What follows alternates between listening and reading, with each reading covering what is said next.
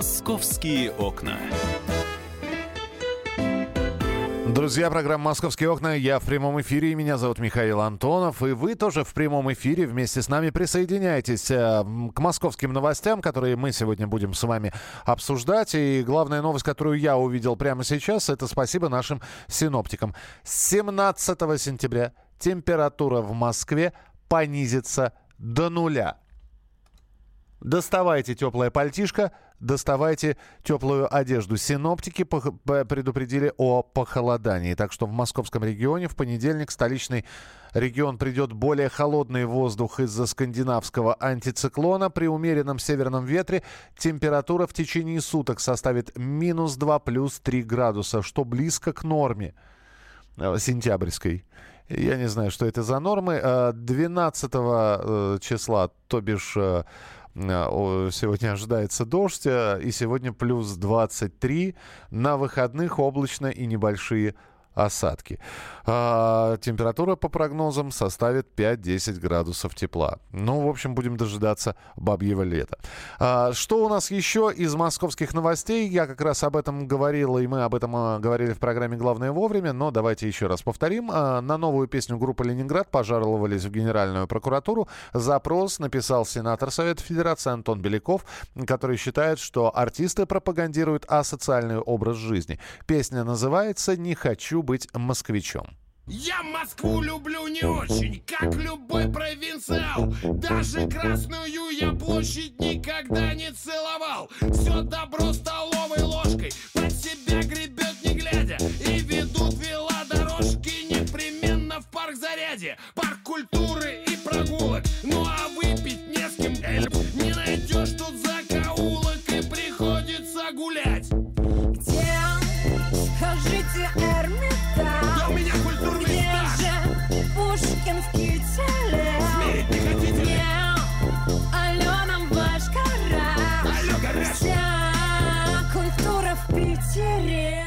Вся культура в Питере, не хочу быть москвичом, так называется композиция Сергея Шнурова. И вот а, сенатор Антон Беляков говорит, что мои претензии именно к способу распространения всего этого в интернете. Абсолютно очевидно, что Шнуров ориентируется на аудиторию возрастную, то есть 18+, однако по федеральному закону для такого вида контента должны быть возрастные ограничения. Вообще дело, конечно, не в группе «Ленинград», не в ее лидере, не конкретно в этой песне, но клип а, стал показательным примером. Вы посмотрите, сколько в интернете появилось пародий, а это значит, что э, клип посмотрели. Мой запрос направлен, чтобы э, соответствующие органы именно к показу этого клипа приняли какие-то меры и к показу его в интернете.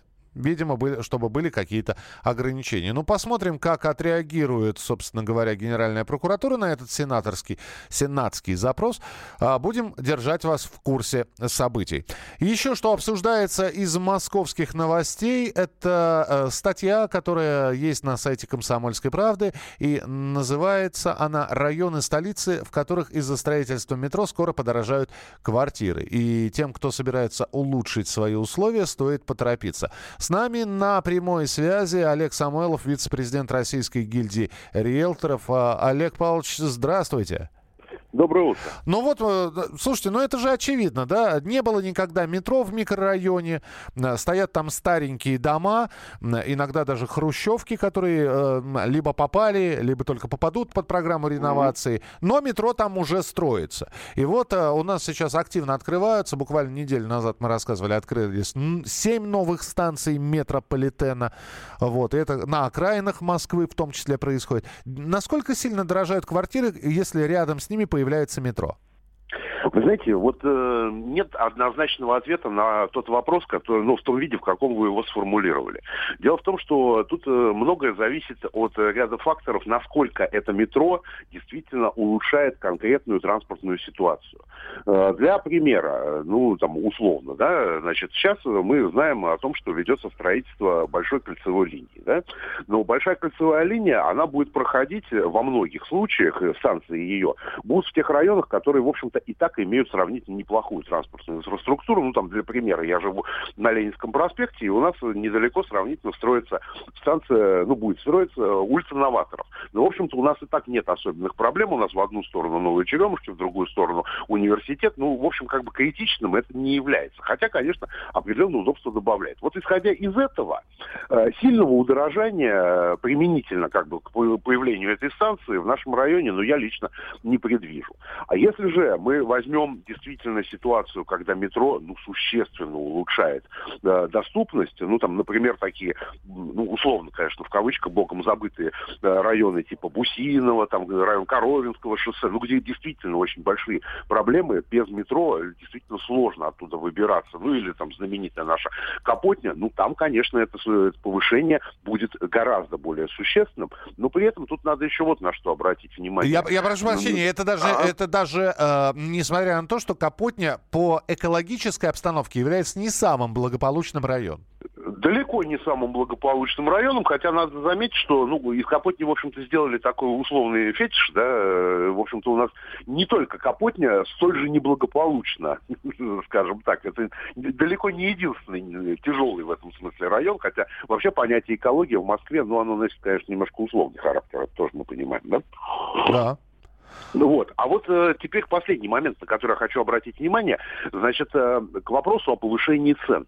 Как правило, э, не происходит, вот э, это не такая связка, что вот метро открыли и цены поднялись. Как правило, рынок отыгрывает новость о создании метро, и цены начинают подниматься не тогда, когда де-факто метро появляется. Как правило, рынок в основном отыгрывает это, когда ну, издается соответствующая новость, и э, становятся более-менее понятны сроки появления. То есть, э, если это в горизонте, ну, как правило, э, объявляется примерно, ну, там, за полтора, за два года о том, что, ну, вот это вот уже тогда-то произойдет. Вот на этом рубеже надо ловить э, наиболее интересную цену, потому что дальше она поднимается, и в тот момент, когда само по себе метро действительно уже открывает свои двери, существенного повышения уже не происходит. Это вот уже отыгранная новость. За полгода до открытия станции это уже точно отыгранная новость на рынке. Да, да, я понял. Единственное, что э, до сих пор непонятно, что вообще с э, рынком происходит, потому что очень многие сейчас э, делают прогнозы и говорят о том, что э, квартира, доллар растет, значит, евро растет, угу. а вот квадратные метры дешевеют. Действительно ли есть такая тенденция? Вы знаете, ну вот тут классический вопрос э, психолога клинического. Вы хотите поговорить об этом? Это действительно глобальная тема, она весьма серьезная. Ну, как бы мы ее просто за одну минуту сейчас не разберем с вами. Я понял. Ну, хорошо, ладненько. Спасибо большое, спасибо. Мы, главное, прокомментировали про доро... да, дорожающие метры у московского метро. Олег Самойлов, вице-президент э, Российской гильдии риэлторов. Но вот это вот э, э, дешевеющие квадратные метры, в том числе и для Москвы, действительно интересная тема, и вполне возможно, а, Олег Павлович будет приглашен в нашу студию, чтобы поговорить об этом более подробно. Уже через несколько минут трудоустройство в столице тем, кому за 50. И мы выясним, за 50 можно ли трудоустроиться, кем, за какие деньги, насколько. Ну а прямо сейчас, чтобы закрыть тему квадратных метров, э, неплохая музыкальная композиция, и мы вернемся в программу «Московские окна». Моя.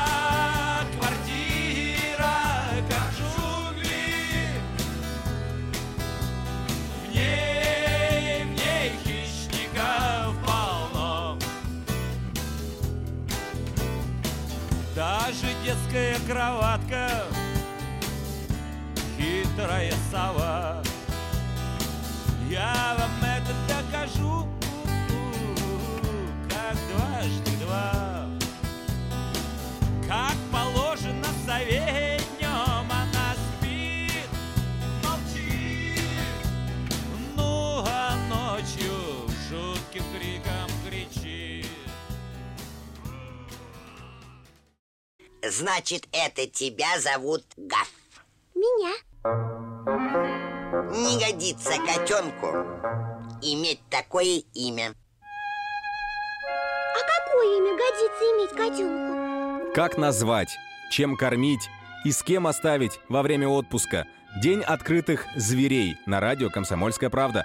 Каждую субботу с 17.05 по Москве в эфире «Вот такая зверушка». Самая живая программа про братьев наших меньших. Советы ветеринара Ильи Середы. Не пропустите.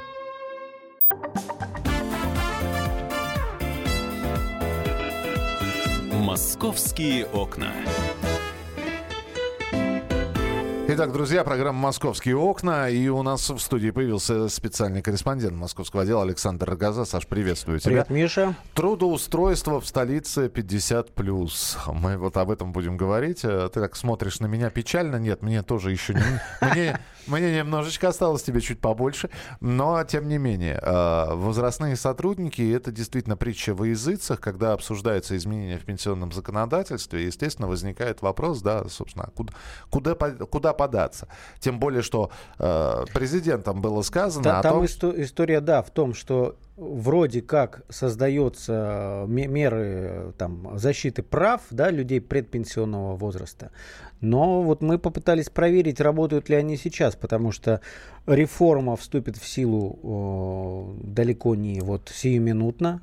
Помимо, ну, там обсуждение еще продолжается, продолжается обсуждение мер наказаний для работодателей, которые будут отказываться брать на работу, да, людей предпенсионного возраста. Поэтому вот такой эксперимент мы провели. Я первым делом, ну вот в силу возраста, опять же, ты сказал, что мне еще далековато, да, 50 плюс, э, отправился в ближайший для себя центр занятости населения, это на северо-востоке Москвы, не буду говорить район, это в принципе они одинаковые. Э, И ты знаешь, картина такая, то есть у меня легенда, что я пришел узнавать для родителей, вот которым там э, чуть за 50, по- ну не чуть за 50, а по 57 лет, Так. которые пытаются найти работу. А, ну, во-первых, надо сказать, что э, там действительно большие очереди в центрах занятости. люди разного возраста. Там не только такие пожилые, можно сказать, люди. Очень много молодых. И как сами сотрудники говорят центров занятости, э, якобы вот по их ощущениям многие из этих людей э, идут специально для того, чтобы претендовать на какие-либо льготы, якобы даже имея работу неофициальную, то есть где-то работая и э, получая преференции, там около 5000 минимум э, ежемесячно и плюс 50% э, льгота на оплату ЖКХ. Ну, то есть для многих семей, наверное, это существенные такие вещи. Что касается э, людей 50 плюс, вот этой категории возрастной, которая нас интересует, конечно же, работодатели не пишут э, в официальных своих вакансиях, что не берем там вот такого-то возраста людей. Ну да. Но, но но- это, как только ты начинаешь э, разбираться с да, реальными зна- Значит, тебя, во-первых, могут отсеять уже на процессе э, высылки резюме. То есть твое резюме может быть не рассмотрено, да, и без объяснения причин тебе могут отказать в вакансии, причем придумать абсолютно другую причину, никак с возрастом не связано. Допустим, вы прошли сито отбора через резюме, но вам могут отказать на собеседовании. Тоже под благовидным Ну, да. каким-нибудь Они не предлогом. обязаны объяснять на самом деле. Да, ну вот не перезвонили. И опять же, мы вот здесь э, периодически возникает вопрос. Возрастной сотрудник – это опыт, с одной стороны, накопленный. Накопленный опыт, и действительно а, есть люди в возрасте, а которые э, к своему м, 50-летнему рубежу достигли высоких а, показателей профессионализма. С другой стороны, это некое ретроградство. Я не хочу учиться чему-то новому. Зачем? Я и так все знаю. Ну вот смотри, я буквально тебя перебью, реплика. Если ты заметил, сразу после объявления вот э, линии партии, так скажем, да, когда Владимир Путин заявил об этом, э, госкомпании крупные сразу э, в очередь выстроились с сообщениями, что мы это поддерживаем, и у нас там у некоторых э, концернов там до 40% якобы люди старше 55. Почему я не удивлен? Я не знаю, почему я не удивлен. Предприниматель Дмитрий Потапенко с нами на прямой связи. Дмитрий, приветствую вас. Здравствуйте. А, Доброе утро, коллеги, добрый день. И все-таки возрастной сотрудник это хорошо или плохо? Или все-таки я понимаю, что без полутонов тут не обойдется? Нельзя делить на черное и белое просто. Ну, коллеги, вы уж простите, давайте но все-таки обратимся к главному. Вопрос не совершенно не в возрасте. А в квалификации. Вы меня, мы же с вами вроде взрослые люди, и обсуждать возрастные характеристики абсолютно бессмысленно. Скажите, пожалуйста, какое количество так называемых SMM-менеджеров мы имеем а, с возрастным а, цензом, ну, то есть с возрастом 50, там, 50 лет или 55? Я думаю, что цифра будет ноль. А какое количество, я не знаю, каких-нибудь э, менеджеров по, по маркетингу, связанных с сетевым э, бизнесом, мы имеем с таким же возрастным цензом? Надо, извините, перейти все-таки в некую реальность. А реальность такова, что каждые 7-10 лет умирает э, за десяток э, минимум профессий. И э, оставаться в парадигме, э, не обучаясь именно каждые 5-7 лет новым навыкам, это не зависит от возраста. Вам может быть 25, но если вы останавливаетесь в процессе, соответственно, на развитие, то это бессмысленно. 10 лет назад никто не, не говорил о технологиях блокчейн и всем остальном. Нравится нам это, не нравится, но а, цифровые технологии, которые преобразуют бизнес-процессы, а именно это важно, а, преобразуют примитивные бизнес-процессы, они уже произошли. То есть чат-бот, который, за, за которого работал раньше секретарь, то есть секретарь уже не нужен. Это вымирающая профессия. Точно такая же история, там, а, так называемый help-desk, то есть те, кто отвечают по телефону. Mm-hmm. То есть надо как-то... Мы, да, мы конечно, не, не впереди планеты всей с точки зрения вымирания профессий. Мы, у нас э, технологии развиваются слабо, но когда наши, наши же власти говорят о том, смотрите, как классно, что у нас есть МФЦ. Что такое МФЦ? МФЦ – это убитый не, не несколько, там, десяти, там, не несколько десятков профессий, в которых вот те самые, там, э, тот самый возрастной контингент, который может существовать.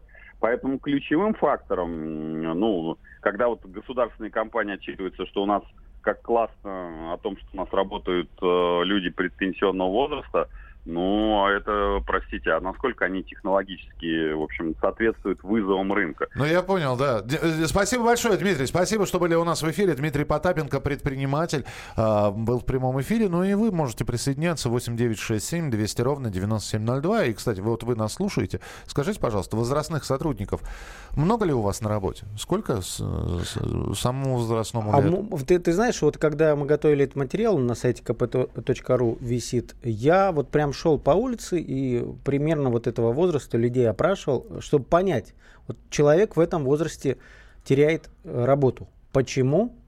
И когда он пытается найти новое место, что происходит? А вот, э, может быть, у кого-то из слушателей есть своя история на этот счет. Я бы, честно говоря, с а, удовольствием а, послушал. Пожалуйста, вот здесь сообщение. Мне 45 лет. Работал в бутике мужской одежды 20 лет. Зарплата около 100 тысяч была. Сократили, так как лежал в больнице со спиной из-за стоящей работы. Полгода ничего не могу найти. За 30 тысяч в гипермаркет только берут. Пока вожу на машине деток чужих в школу за те же 30 тысяч выходят. Это 45-летний пишет. То есть есть это даже не 50 лет еще.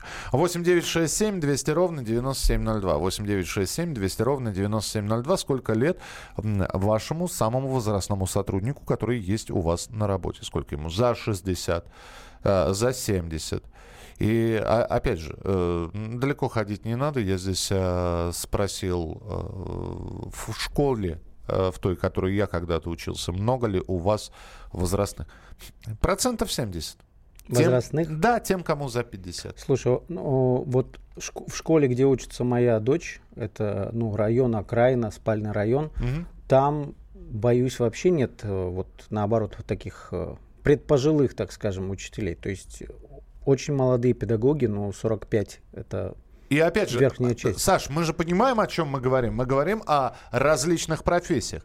А, здесь, если, давайте предположим, делается выбор, да, а, стоит Александр Газа и два учителя. Только-только выпускник педагогического института, да, э, учитель истории и учитель истории с 25-летним или 30-летним опытом понимаешь, работы. какая штука? Да. Сейчас в современной московской школе это то, о чем говорил Дмитрий Потапенко.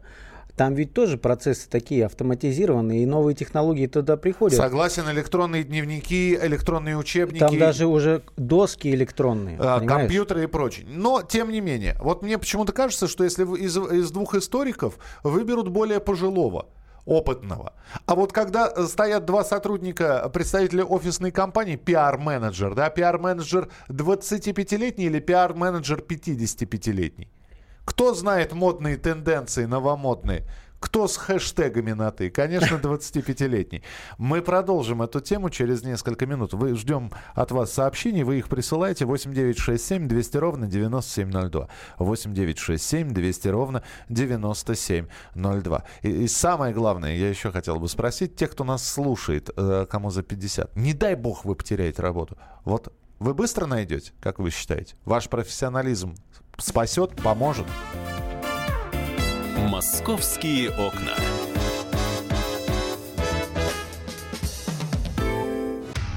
Проблемы, которые вас волнуют. Авторы, которым вы доверяете. По сути дела, на радио «Комсомольская правда». Дмитрий Потапенко. По пятницам с 7 вечера по московскому времени.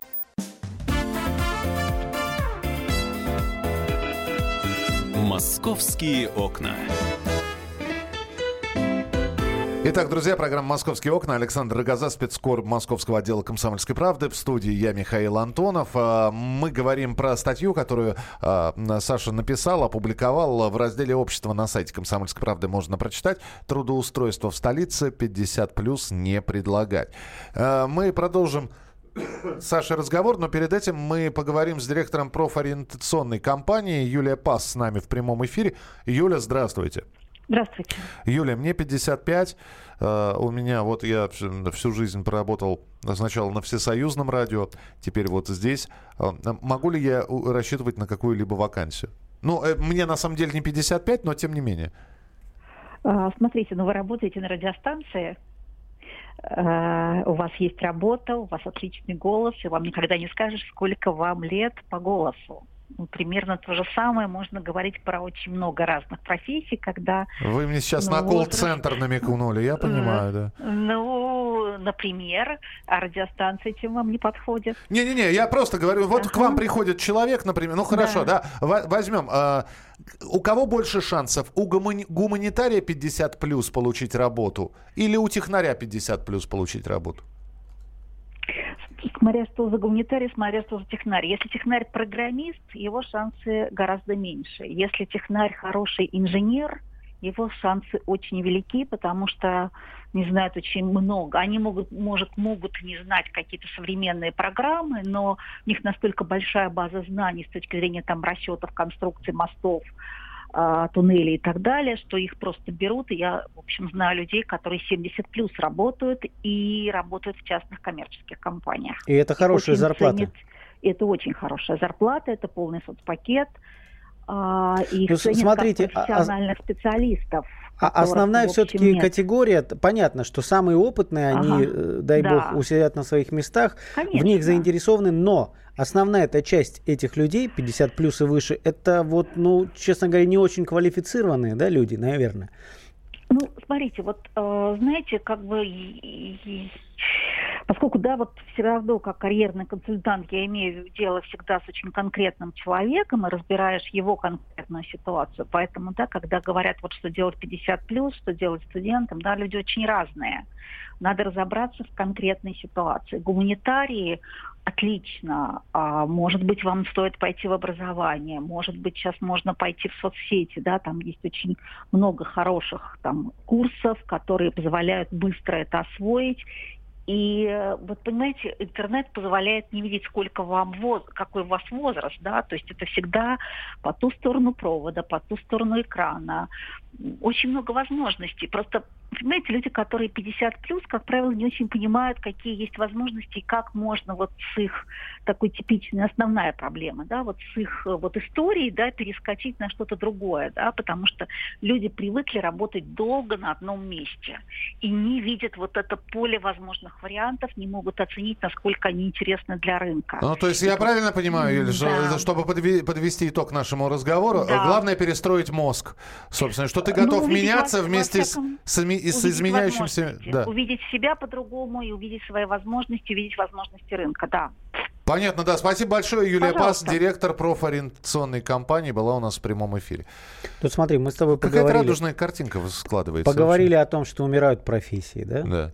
Поговорили о том, что, конечно, если ты прям э, с хорошей базой, с большим опытом, что тебе с руками и ногами оторвут, безработица тебе не грозит. Но все-таки основная эта часть этих людей, это люди, которые без там какого-то выдающегося технического образования, люди, которые претендуют на самые, может быть, не, не, не высокооплачиваемые рабочие места. Но тем не менее, их ведь надо пристраивать. Саш, я понимаю, но просто, ну, возьмем рестораны быстрого питания, да, которые постоянно ищут себе сотрудников. Но та, та, там такая текучка, что даже но... молодые сходят с дистанции. Ну, да, потому что весь день на ногах, это вот туда-сюда, какого, никакого здоровья не хватит. Пишут, мне 57 лет, в московском офисе сотрудников более 600, возрастных работников 30%. Мы владеем 3D и 2D программами, расчет расчетными программами и так далее. Постоянно развиваемся. Компания принадлежит Роснефти. Это Людмила пишет.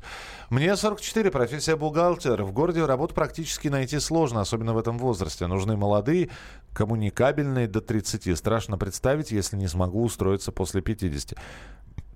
Подождите, а вот мне, вы мне объясните, а есть аргументация? Вот в 44, ну хорошо, ты не молодой, но кто сказал, что ты не коммуникабельный? Э, кто, вот опять же, профессия бухгалтер. Ведь я понимаю, я надеюсь, программу 1С вы знаете? Знаете. Это главная бухгалтерская программа. Э, профессионализм в чем? Что э, просто придет на ваше место молодой человек и будет получать на 10 тысяч меньше? Про, то, а это, это называется не э, взять профессионала, это называется демпинг. Просто молодой демпингует, вот и все. Кстати, по поводу демпинга, действительно, молодой готов за, работать за меньшие деньги, а, те, а люди в возрасте знают себе цену. Есть в этом смысл? Не знаю, вот что касается бухгалтерии, мне кажется, опытный бухгалтер может с таким же успехом взять несколько фирм и работать параллельно. Ну, так, собственно, и делают. М- молодой, только что выпустившийся, пусть он знает 1С от и до, он не потянет некоторые объемы. Как в анекдоте, да, хорошего бухгалтера днем с огнем найти труд. Наш второй год в федеральном да, розыске, да? да. Хорошо. Так, а, и все-таки, вот, а, чтобы под, подытожить твою статью, трудоустро... вот 50 плюс не предлагать трудоустройство в столице. Саш, Понимаешь, я... Можно я, устроиться такие я, или я, я начал, э, там, есть крупные сайты, э, где выкладываются вакансии, я начал обзванивать вот самые непритязательные места. Это консьержки, Э, условно говоря, там э, в клининговые компании, да, и я звоню, только начинаю разговор, ну, я представляю якобы свою маму, которая вот в таком возрасте, 57 э, лет, только они слышат возраст и говорят сразу, ну, извините, вакансия закрыта. В одном месте, они не говорят напрямую, в одном месте только сказали, что, вы знаете, вот у нас правило до 55. А почему вот до этого возраста? Ну, потому что вот человек просто больше не тянет. Физически очень тяжело, у нас очень рабо- э, тяжелая работа уборщицы, вот под таким предлогом. Хотя вот э, заявленные зарплаты там ну довольно хорошие даже для Москвы вот для этой категории там 50-60 тысяч рублей в месяц. Это предел или нет? Все-таки а существует ли предел опять же по заработной плате для возрастных сотрудников? То есть на ну, соглашаться на 50-60, потому что больше ну, не ты найдешь. прости, люди на 20 на 30 готовы я, соглашаться. Не, это я понимаю, да. А, а что по поводу приезжих? Опять же, ведь э, я не зря произнес слово демпинг, когда люди приезжают из Подмосковья Подмосковья, из близлежащих уже не подмосковных городов типа Владимира и Твери сюда для того, чтобы работать. Приезжают еще из Средней Азии. И приезжают из Средней Азии. А давайте возьмем такую распространенную работу, и многие считают, что это как раз работа для мужчин за 50, это охрана. Вот, многие работают вахтовым методом. Ну да. Когда Из приезж... какого-нибудь условно Воронежа приезжают там на, на, на полмесяца. Да, пару, полмесяца здесь, полмесяца в родном Воронеже. И вот таким вот образом э, они и существуют. И все-таки, Саш, э, давай так. Человек, который сейчас слушает, сидит радио «Комсомольская правда», ему 50. У него есть все шансы. И что ему нужно сделать для того, чтобы найти работу? И неважно, гуманитарий он или технарь. У него есть образование, у него есть опыт работы, у него есть трудовая книжка, и у него есть желание работать. Ну, вот смотри, вывод из нашей сегодняшней беседы, да, вот как нас все убеждают, что если человек готов меняться, то все у тебя будет хорошо, да. Но я не уверен, я даже не верю в то, что все готовы к этому. И в принципе получится, потому что, ну, в силу возраста там, не знаю, не знаю. Шансы есть, но на самом деле, если называть вещи своими именами, таких людей вот в новое место берут крайне неохотно. Да, если человек много лет проработал в этой профессии, он знает все нюансы, конечно же, он э, значимый сотрудник для этой компании, который может научить молодых, за него держатся, да, он, э, его место рабочее э, сохраняется. Но если это какая-то вот там средний сегмент зарплат, э, если он потерял работу, то шансов на самом деле не очень много. Но- И в этом большая проблема. И, и поэтому сейчас все вот, собственно, спорят и э, Многие, прости, эксперты говорят, что меры защиты, наоборот, э, уничтожат будущее таких людей предпенсионного возраста, что их просто не, не- от них будут э, шарахаться как черт от ладно. Хотя, с другой стороны, я, например, могу сказать, э, тот, кто не боится работы, ну, пожалуйста, далеко ходить не надо. Вчера, зная, что у нас будет с тобой эта тема, я ходил по улицам и обращал внимание, требуются сотрудники. Но рестораны быстрого питания, это понятно, да, я уже э, об этом сказал. Пожалуйста, московская почта. Не хватает, ребята, почтальонов. Не хватает. Но вы понимаете, что это работа такая, извините, и в снег, и в дождь, и подъем в 5.30. И много килограммов И на много себе. килограммов на себе нужно тащить. То есть, опять же, оценить свои силы. А, и- а раньше почтальоны вообще деньги с собой носили, разнося пенсию по квартирам. Сейчас, благо, э, она переводится на карточки пенсионерам. Но вакансии есть. Московский метрополитен, к сожалению, не принимает а, сотрудников до 50 лет, но если вам до 50, можете попробовать устроиться туда. Опять же, объявления о вакансиях в московском метрополитене развешаны везде. А, ну и, конечно, если вдруг получится или не получится, мы будем ждать ваших историй. Э, Вы их присылайте, звоните в программу «Московские окна». Александр Газа, рекомендую, прочитайте его статью на сайте «Комсомольской правды», оставьте свой отзыв. Саш, спасибо тебе большое, что был у нас в эфире. А сейчас давайте жизнеутверждающую какую-нибудь хорошую музыкальную композицию. Коля, Коль, Коль, поручение больше от вас принимать не буду. Коль, поди сюда, вот здесь преподай. Пойду, у меня перекур. Очень трудно найти работу Совсем не просто найти работу Но просто сложно найти работу. Почти невозможно найти работу. Но у меня есть работа И я буду делать ее хорошо. У тебя превосходный папа. Просто великолепный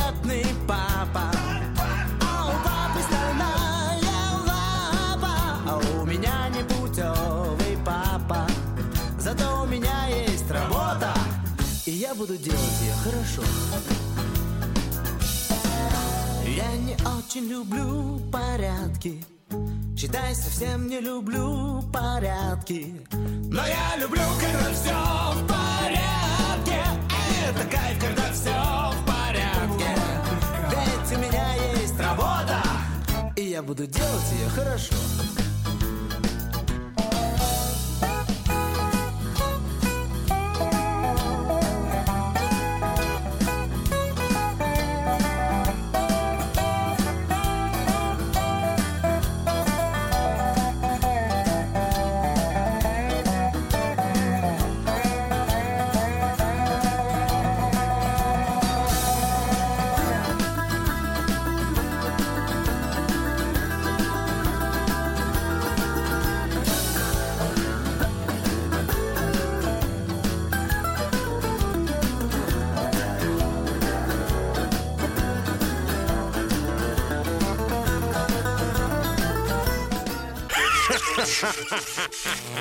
Машина времени! Она работает!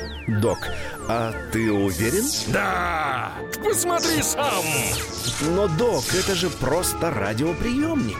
А чего ты ждал? Давай, включай дежавю! Вперед! В прошлое! Ностальгический удар от Михаила Антонова. Воспоминания о том, что мы бережно храним в памяти. Программа «Дежавю» по будням с 11 вечера в прямом эфире радио «Комсомольская правда».